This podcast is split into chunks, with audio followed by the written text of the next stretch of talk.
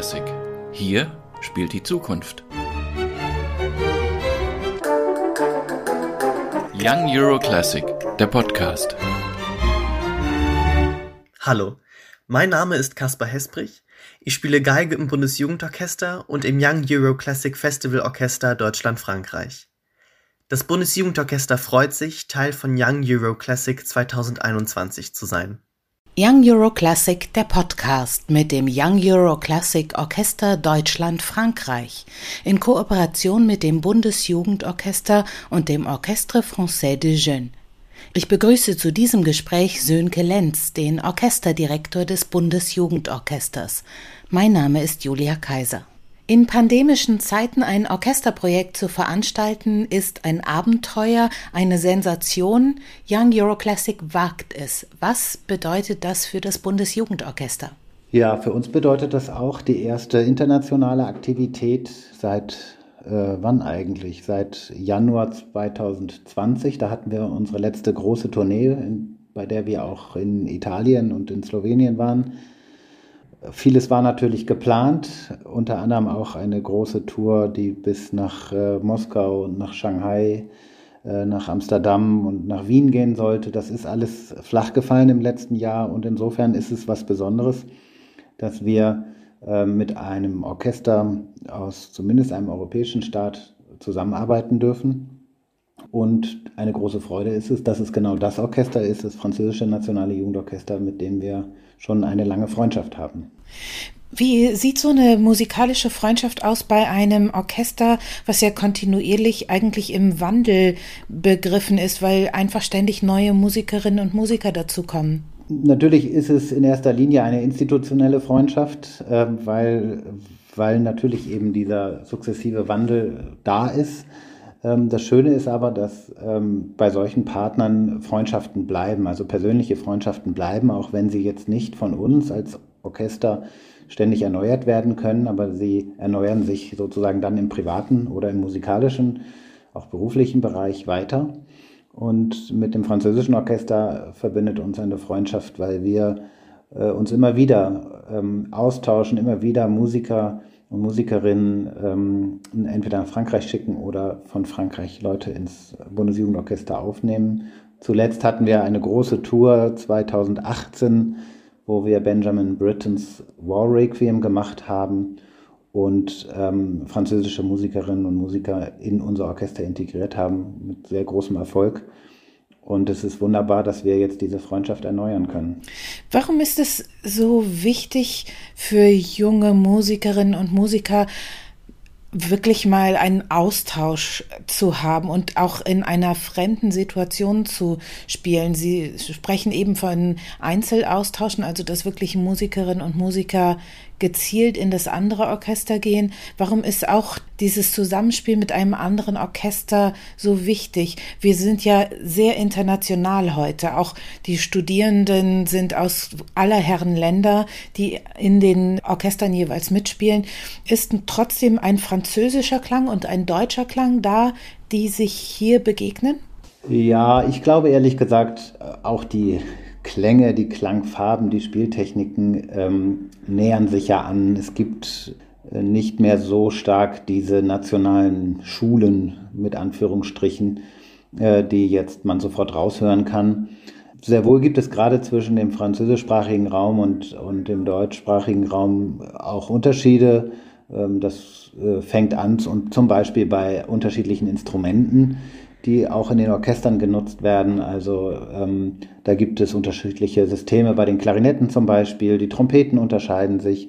Die Kontrabassistinnen und Kontrabassisten haben eine andere Bogenhaltung, einen ganz anderen Bogen. Also da gibt es wirklich äh, Unterschiede, die aus musikalischen Entwicklungen, aus der Musikgeschichte her stammen.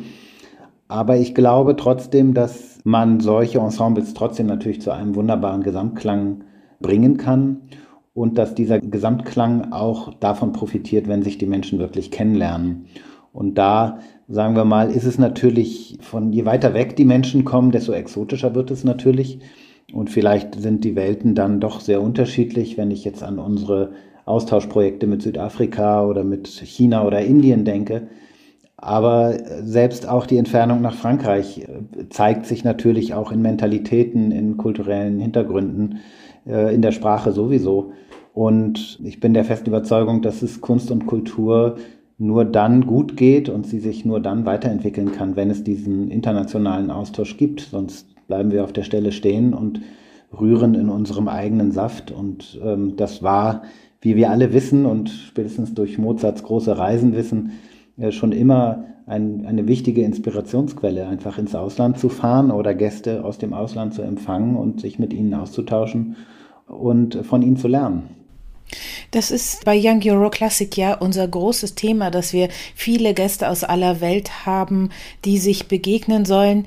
Im letzten Jahr war es kammermusikalisch möglich, dass sehr einzelne Leute sich nicht wirklich begegnen konnten. In diesem Jahr droht die Pandemie wieder auszubrechen und es scheint genauso schwierig zu sein, umso wertvoller, dass es äh, solche Begegnungsprojekte gibt, wenn sie auch noch sehr kurz sind. Die Probenphase selber findet zunächst in den einzelnen Orchestern statt und die wirkliche Begegnung ist dann eigentlich nur drei Tage lang. Aber drei Tage ist besser als nichts? Auf jeden Fall. Also wir müssen alles nutzen, was wir nutzen können. Wir haben den Luxus, dass wir im Juli und August äh, bereits arbeiten dürfen als Orchester. Äh, wir machen in Weikersheim, im Schloss Weikersheim, eine große Produktion, eine Carmen-Produktion. Auch da gibt es übrigens internationale Sängerinnen und Sänger, die ähm, ähm, mit dem Bundesjugendorchester gemeinsam diese Carmen auf die Bühne bringen. Und ich glaube, es ist jetzt genau das richtige Fenster, um solche Projekte zu machen obwohl ich natürlich voll der Hoffnung bin, dass die Arbeit auch weitergehen kann, auch über den Herbst hinaus. Denn wir haben im nächsten Januar wieder ein Projekt auch mit unseren französischen Freunden vor, ähm, wenn wir zusammen mit dem Bundesjugendballett, das ja auch zu Gast ist bei Young Euro Classic, äh, eine große Deutschland-Frankreich-Tournee machen mit Konzerten auch wieder in Berlin, in, in Essen, in Hamburg, in Paris, in Lille, um eben diese deutsch-französische Freundschaft zu feiern im Rahmen des Aachener Vertrages und ähm, des 30-jährigen Jubiläums des Maastrichter Vertrages. Und da beten wir dafür, dass ähm, die Pandemie uns das ähm, durchführen lässt und dass diese Freundschaften, die jetzt auch entstehen im Sommer, dass wir die auch dann im Januar weiter pflegen können. Wir sprechen jetzt sehr über den Rahmen, der gegeben wird und hoffentlich so weit wie möglich gefasst werden kann. Lassen Sie uns ins Orchester hineingucken. Was haben Sie für Geschichten gehört? Wir wissen, Freiberuflerinnen, Freiberufler sind im Moment ganz schlecht dran. Viele mussten ihren Musikerberuf aufgeben, weil sie einfach ihre Familie nicht mehr ernähren konnten. Die Perspektiven sind zumindest für eine Weile ausgesprochen düster gewesen. Wie haben die Musikerinnen und Musiker im Bundesjugendorchester darauf reagiert? mit der nötigen Gelassenheit und zu sagen, äh, ich äh, vollende mein, meine Spielfertigkeit, ich verbessere meine Spielfertigkeit und dadurch äh, bereite ich mich auf die Zukunft vor, die schon irgendwann kommen wird? Oder mussten Sie oft auch Mut machen, dass dieser Weg weiter der richtige ist? Also ich glaube, es gibt beides und die Situationen waren, glaube ich, sehr unterschiedlich. Natürlich haben alle darunter gelitten, dass sie keine Auftrittsmöglichkeiten mehr haben, dass der Unterricht teilweise eingeschränkt war und vor allen Dingen aber, dass sie keine Kammermusik mehr machen konnten und vor allen Dingen eben in unserem Kontext kein Orchester mehr spielen konnten.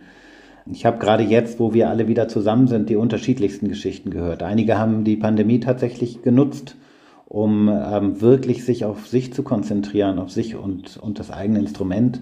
Einige hatten den Luxus, dass wirklich auch ihre Lehrer, ihre Professorinnen und Professoren ganz viel vor Ort waren und sie so viel Unterricht hatten wie noch nie. Bei anderen war es andersrum, weil natürlich auch ähm, die Lehrerinnen und Lehrer das, diese Pandemie anders und unterschiedlich erlebt haben und daraus äh, verschiedene Schlüsse gezogen haben. Einige konnten nur online unterrichten oder, oder nur auf Distanz und dann fällt es natürlich sehr schwer, sich da nochmal hineinzuknien in, in, in, in Technikfragen oder in, in, in wirklich die Erweiterung der Skills. Insofern ist das, glaube ich, sehr individuell zu beantworten, diese Frage. Worunter alle gelitten haben, wie gesagt, ist dieses Problem, dass ja Auftritte ähm, ein ganz wesentlicher Motivationsfaktor sind und, und ein großer Faktor, um eben, ja, ohne Auftritte kann man nicht lernen, aufzutreten. Das ist ja ein ganz essentielle Fähigkeit als Musikerin oder Musiker, dass man vor Publikum treten muss und seine Empfindung, sein Können, äh, seine Meinung ähm, auch dann darbieten muss.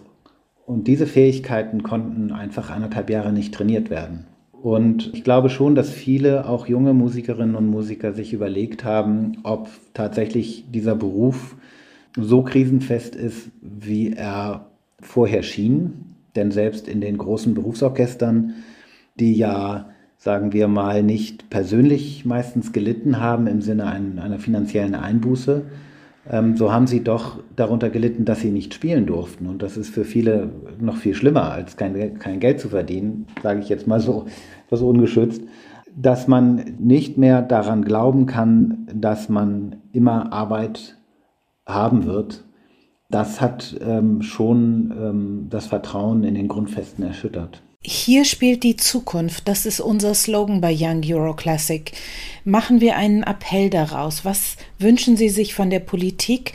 Sie dürfen immerhin für das Bundesjugendorchester sprechen, also die Eliteformation des Nachwuchses der Kultur, der Musik in Deutschland. Was wünschen Sie sich für Unterstützung, damit Sie so gut bleiben können, wie Sie schon sind? Ich wünsche mir natürlich für das Bundesjugendorchester nur das Beste.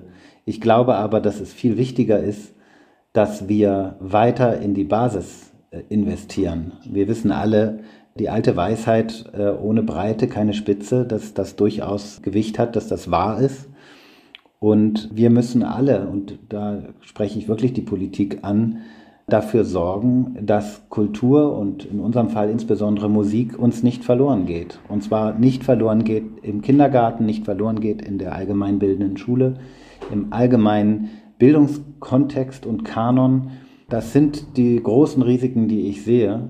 Denn wir sprechen ja nicht nur von Musikerinnen und Musikern, wir sprechen auch von Menschen, die einfach einen großen kulturellen Background haben, die einfach sich auskennen mit Kunst und Kultur und ich bin der festen Überzeugung, dass das immer einen positiven, eine positive Wirkung hat auf alle Entscheidungen, die man trifft, ob sie nun finanziell sind, wirtschaftlich sind, äh, sozial oder in welche Richtung auch immer.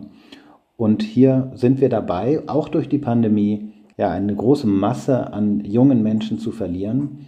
Denn wenn Sie sich anschauen, was in den Schulen als erstes weggefallen ist in der Pandemie und was man am schlechtesten online unterrichten konnte, dann ist das, sind das natürlich die künstlerischen Fächer gewesen. Das kann ich aus der Erfahrung meiner Töchter sagen. Und wenn schon der Musikunterricht in normalen Zeiten nicht besonders hoch angesehen ist, so ist er in den Pandemiezeiten, hat er natürlich umso mehr gelitten. Und hier wünsche ich mir wirklich, dass wir den, diesen Wert von Kunst und Kultur erkennen und es nicht dran geben für andere Ziele, die vermeintlich höher stehen. Wir freuen uns sehr auf das Bundesjugendorchester, auf das Orchestre Français de Jeunes und dieses gemeinsame Projekt bei Young Euro Classic. Vielen Dank für das Gespräch, Sönke Lenz von Deutschen Musikrat und Bundesjugendorchester.